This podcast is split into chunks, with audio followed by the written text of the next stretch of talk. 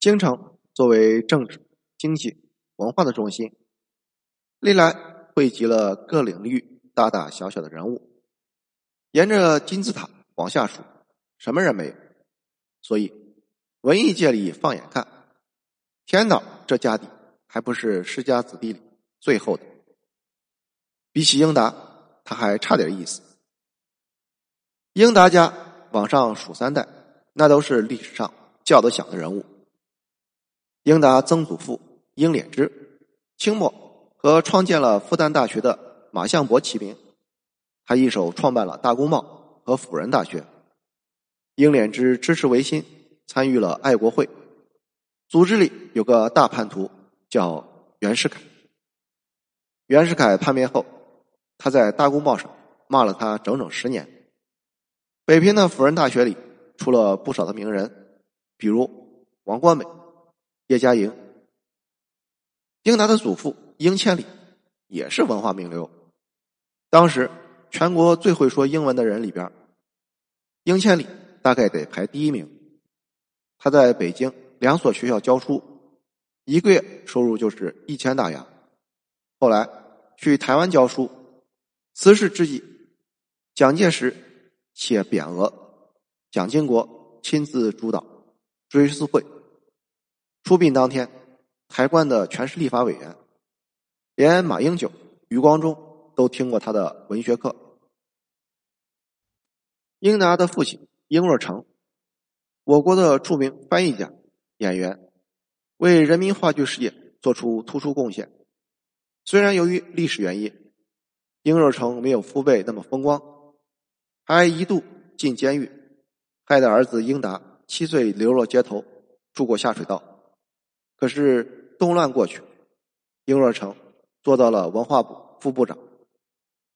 一九八五年，贝托鲁奇拍电影《末代皇帝》时找他演监狱长，这是胡耀邦亲自批的。而英若诚的老婆英达的亲妈，那可是曹禺的秘书吴世良。家学这么厚，英达能差到哪去？他轻轻松松。就上了北大，在北大里，他接承父亲的志愿，创立了学生文工团话剧队，这是北大戏剧社的前身。后来，他有个著名的社长，是北大还行撒贝宁。当年接受采访，谈及英家三代传下来的豪华基因，英达非常骄傲的说：“智商方面超过我的，至今。”没遇到一个。从美国留学回来，英达拍电视剧《我爱我家》，做情景喜剧，也算是为中国戏剧事业单开一路文脉。他还有个特殊贡献，在好基友姜文北大落榜后，鼓励他考中戏。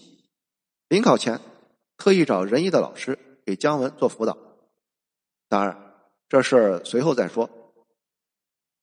咱们可以先来看看。跟英达有关的另外一个人，那个也是典型的文二代，和英达继承戏剧基因相似。我爱我家的编剧梁索，从父母那儿继承来了文学基因。梁左的父亲梁达曾经任《人民日报》副总编，母亲堪荣是作家，代表作《人到中年》，曾经被拍过电影。梁左读小学时就开始发表文章，诗歌词大鼓，没有他不写的。梁左走上相声创作道路，是姜昆找他妈帮忙，结果看到他的虎口遐想。此后，梁左写了《小偷公司》《电梯奇遇》《特大新闻》，还被政治局开会讨论，叫他别开天安门的玩笑，可谓是前无古人，后无来者。另外一位来自文学之家的是英达的前妻宋丹丹。宋丹丹他爸叫宋凡，儿童文学作家；他妈叫海星，一位美术老师。宋凡早年参加革命，在北京育才学校当过教员，后来在北京市委教育部市文联当过官不过，宋丹丹一没搞文学。二没搞美术，一心只想学表演。不幸的是，他考广播学院失败了，而他初恋男友的嫂子，正好就是焦菊隐的女儿焦世红。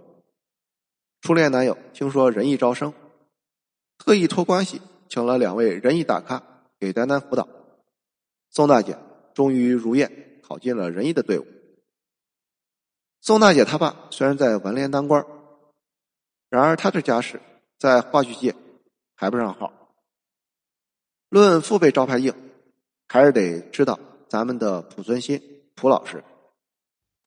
濮存昕他爸濮思群，艺名苏民。北京人艺第一代导演，一九五四年第一版《雷雨》上映，导演是夏刚他爸夏纯，苏民演周平。六十年代，北京中山堂有个星期朗诵会，邀请各大名家朗诵，濮存昕就坐在台下看父亲，耳濡目染，一心从艺。更了不得的是，蒲家祖上出过两代三进士。第二代那两进士，一个是在民国当了江苏财政厅厅长，留下了苏民先生这一脉；另外一个迁居四川做官，生下了一个孙女，嫁给当地李家大户，而这孙女还有个孙子，后来当了作家，那就是被国务院授予个人民作家称号的巴金。怎么样，是不是很惊喜？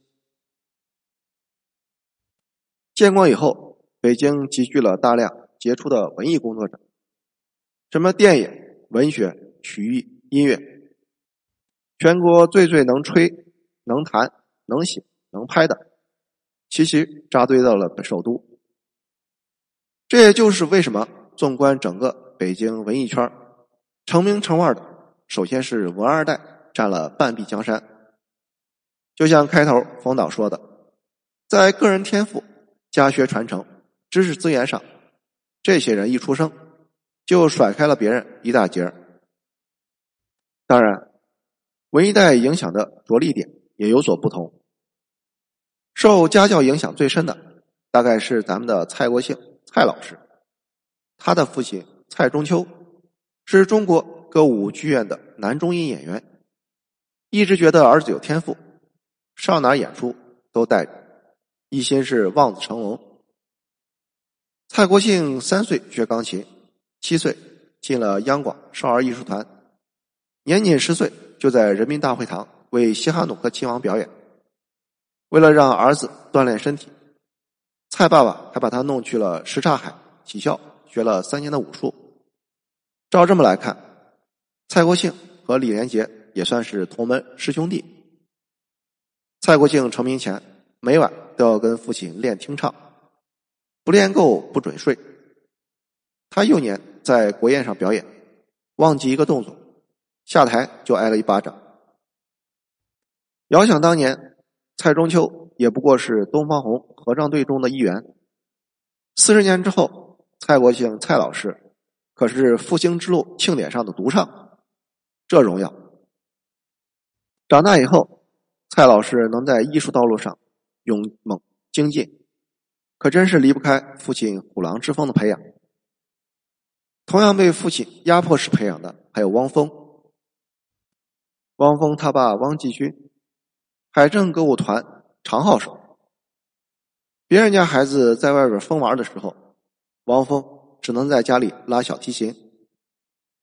童年的时代，汪峰从来没有玩过玩具，每天放学必须练琴四个小时。汪峰后来考的也是名门正派，中央音乐学院，可惜他反叛了，没走古典的路子，半路去搞摇滚。当然，要不是他爹给他打下了那么厚的学院派底子，汪峰也难在摇滚圈一鸣惊人。海政歌舞团里，汪峰他爹有个战友，歌唱家胡宝善，国家一级演员，代表作是。我爱这蓝色的海洋。胡宝善有个儿子，大家可能会熟悉，叫胡军。显然，老胡不像老汪那么严厉。胡军没走唱歌的路子，长大后去了仁义，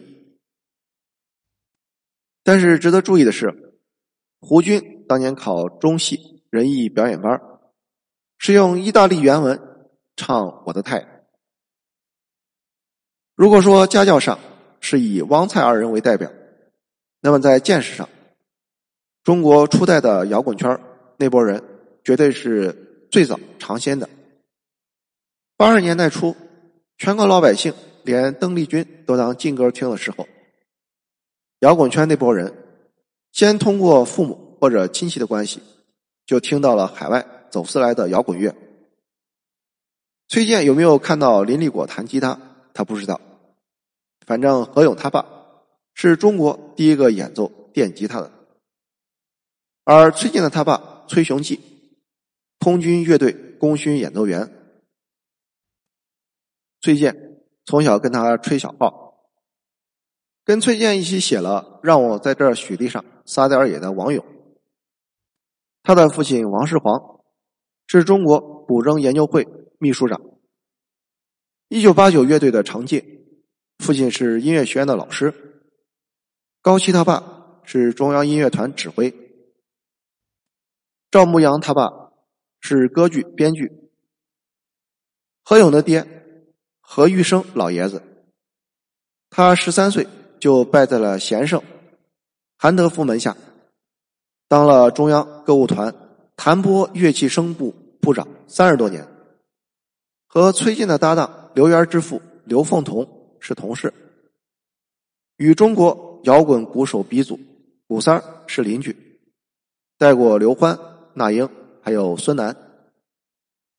正是因为有了父辈的位置，加上家庭耳濡目染，当年身处歌舞团的老炮儿，才能听到那么多西洋音乐，才能在大多数人处于蒙昧之时，率先审美觉醒，引领中国摇滚风潮。而除了见识、家教，文艺代们的最大影响力，恐怕还得说是资源。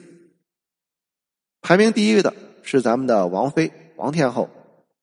王菲大妈是煤矿文工团的女高音歌唱家夏桂颖。一九八六年，第一届百大歌星联唱震动了京城，夏老师立即找到了第二届歌会负责人贾丁。让女儿站上了舞台，这还不算什么。王菲他爸王佑林是煤矿工程师，祖父王兆民和李敖他爸是同班同学，后来去台湾当了立法委员。晚年，王兆民在香港养病，王佑林前去照顾，顺路找机会把菲姐接到了香港。赴港以后，从娱乐资源到音乐理念，菲姐。直接对内地的流行歌手造成了降维打击。和王菲一样对接了好资源的张强，母亲是中国电影乐团的小提琴手。一九八四年，云南音像签年轻歌手，张强他妈知道后，让女儿去试音。没成想，这么一路，他的专辑《东京之夜》起印六十万张，销售一空。张强的第二张专辑更是直接卖破了千万张。两年后，张强登上了《时代周刊》。